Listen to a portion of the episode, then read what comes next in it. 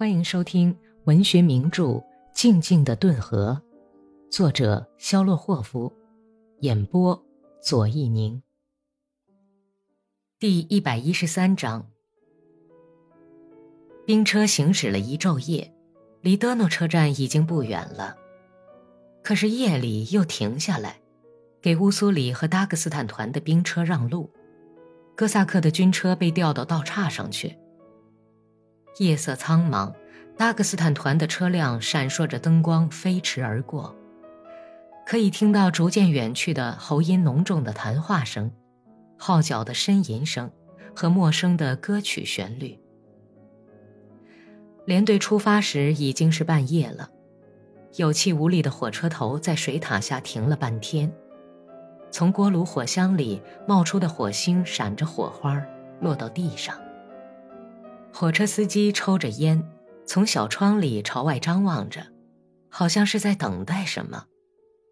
靠近火车头的车厢里，有个哥萨克从门里探出头来喊道：“喂，加弗里拉，开呀！要不我们可就开枪了。”火车司机吐掉烟头，沉默了一会儿，显然是在注视着烟头飞落去的光弧。他咳嗽着说道。你们总不能把所有的人都枪毙光。说完就离开了窗户。过了几分钟，火车头牵动了车厢，缓冲器叮当乱响。由于火车晃动，失去平衡的马匹在不断倒动蹄子。列车驰过水塔，驰过稀疏的灯光照映着的窗户和路基外面黑乎乎的桦树林。哥萨克们喂过马以后就去睡了，偶尔有人精神振奋起来，靠在半开着的车门口抽烟，凝望着茫茫无际的夜空，想着自己的心事。伊万·阿里克谢耶维奇躺在克罗廖夫旁边，从门缝里望着划过的星空。在过去的这一天中，他经过周密考虑，毅然决定，要尽一切努力。阻止连队继续向彼得格勒前进。他躺在那里，考虑着用什么法子可以使哥萨克们拥护自己的决定，怎样来影响他们。还是在科尔尼洛夫发表宣言以前，他已经清楚地认识到，哥萨克和科尔尼洛夫走的不是一条道路。他感觉到克伦斯基是不值得保护的。伊万绞尽脑汁决定。不使连队逼近彼得格勒，而且要是非得动武不可，那就跟科尔尼洛夫打。但是也不拥护克伦斯基，不拥护他的政权，而是要拥护克伦斯基垮台以后产生的那个政权。克伦斯基垮台后，定会产生一个盼望已久的真正的人民自己的政权，这一点他是深信无疑的。还在夏天的时候，他曾经到过彼得格勒士兵委员会的执行委员会军事部，是因为连队与连长发生了冲突，特别派他到那里去请示的。他看了执行委员会的工作，和几位布尔什维克同志谈过话以后，他想，要用我们工人的肉使这个骨头架子壮大起来，这将成为真正的政权。伊万，就是死。你也要紧跟着他走，就像婴儿咬住母亲的奶头不放一样。这一夜，他躺在马衣上，比往常更多的想起了那个从未像现在这样深深热爱的人。想到自己在他的指导下摸索着走过的艰难的生活道路，他一面想着明天要对哥萨克们说的话，一面想起了史托克曼有关哥萨克生活的谈话。他经常重复这些话，就像深深的钉钉子一样，说道：“哥萨克本质上是非常保守的。当你要劝说哥萨克相信布尔什维克思想是公正的时候，千万不要忘记这一点，要小心行事，深思熟虑，要善于适应环境。起初他们可能对你有意见，就像你和米什卡克什沃伊当初对待我那样，但是。”你不要泄气，你要顽强的干下去，最后咱们一定会成功。伊万·阿里克谢耶维奇盘算着，在说服哥萨克不要跟科尔尼洛夫走的时候，他会遭到各方面的某些责难。但是第二天早晨，当他在自己的车厢里小心翼翼地谈起应该要求重返前线，不要到彼得格勒去跟自己人打仗的时候，哥萨克们都高兴地赞同他的意见，而且都下定决心拒绝继续往彼得格勒进发。扎哈尔克罗廖夫和车尔尼绍夫斯克镇的哥萨克图里林成了伊万·阿里克谢耶维奇最亲密的同谋者。他们整天都在各个车厢里窜，分别跟哥萨克们谈话。黄昏时分，当列车在一个小站上渐渐减速慢下来的时候，第三排的下士普舍尼西尼科夫跑到伊万·阿里克谢耶维奇所在的车厢里来，在前面的第一个车站连队就下车。他激动地对伊万·阿列克谢耶维奇喊道：“如果你不知道哥萨克想干什么，你还算个什么委员会的主席呀？你不要再把我们当傻瓜了。我们不往前走了，军官老爷们在往我们脖子上套绞索，可是你既不吹笛也不吹哨。我们是为了这个选你当主席的吗？哼，你笑什么呀？呵呵，早就应该这样。”伊万·阿里克谢耶维奇笑着说：“在小站上，他头一个从车上跳下来。图里林陪同他去找站长。我们的列车不要再往前开了，我们要在这儿下车了。”哎，这是怎么回事啊？站长惊慌失措地问道。“我我有命令，我有路签。”住口！图里林严厉的打断了他的话。他们找到了车站职工委员会。向主席，一个身体壮实、棕红色头发的报务员说明了情况。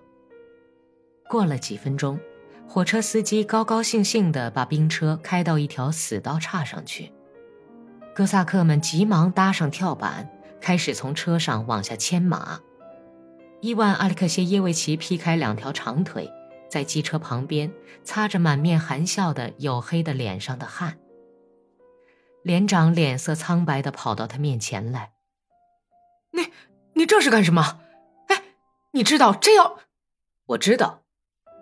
伊万·阿里克谢耶维奇打断了他的话：“大卫阁下，请你不要叫嚷。”他的脸色也变得苍白，吸动着鼻翅，清清楚楚的说道：“你叫嚷的够多了，小伙子。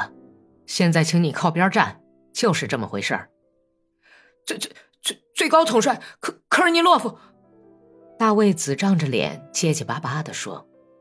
但是伊万·阿里克谢耶维奇看着自己那两只深深踏进松软的沙土里去的大靴子，轻松地挥了一下手，说道：“你把它挂在脖子上当十字章吧，它对我们毫无用处。”大卫用靴子后跟转了一下身，往自己的车厢跑去。过了一个钟头，连队已经没有一个军官。但是却以战斗队形开出车站，朝西南方向开去。伊万·阿里克谢耶维奇担负起连队的指挥任务，他和他的助手身材矮小的托里林在最前面的一个排里，和机枪手们并排走着。连队靠一张从原先的连长手里缴来的地图，困难地确定方向，来到格雷罗耶村，就在这里宿营。大家决定回前线去，如果有人企图拦截，就进行战斗。哥萨克把马腿拴起来，派好守卫哨岗以后，都躺下睡了，没有燃起篝火。可以感觉到，大多数人都情绪不佳，没有像往常那样说笑就躺下去了，互相隐瞒着自己的心事。如果他们后悔了，跑回去自首。可怎么办呢？伊万·阿里克谢耶维奇在军大衣下面躺舒服，有点担心的想。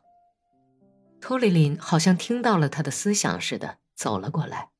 “你睡了吗，伊万？”“还没有。”托里林在他的脚边坐下，烟卷儿吸得直冒火星，悄悄地说：“格萨克们的心里可都是乱腾腾的，他们逃完了气，现在害怕了。”乱子咱们是惹出来了，尽管不太大。你是怎么想的？到时候就会清楚的。伊万·阿里克谢耶维奇冷静的回答说：“你是不是也害怕了？”托里林搔着军帽下的后脑勺，苦笑道：“嗨，说实话，我是有点怕。开头干的时候一点也不怕，可是现在却有点心慌意乱了。你的胆儿也太小了，伊万。要知道，他们的力量还很大呀。”他们半天没有说话，村子里的灯火已经都熄灭了。从长满柳树、渺无边际的低洼沼泽地里传来鸭子的叫声。唉，母鸭子在叫。托里林若有所思地说了一句，又沉默不语了。温柔、亲热、静穆的夜色笼罩在草原的上空，草上洒满了寒露。微风把沼地的腐烂的芦苇、沼地的泥土和露水浸湿的青草的混合气味送到哥萨克的宿营地来。偶尔听到几声拴马索的哗啦声，卧倒的马匹打响鼻和沉重的喘气声音，接着又是一片朦胧的寂静。从遥远遥远的地方传来隐约可闻的野雁的沙哑叫声。和近处的鸭子回应的叫声，一阵黑暗中看不见的翅膀的猛烈震动声。暗夜，寂静，朦胧潮气弥漫的草原。西边天上升起一片深紫色的彩霞，中天在古老的普斯科夫的土地上空，横着一条宽阔闪光的、令人难忘的大陆似的银河。本集播讲完毕，感谢收听。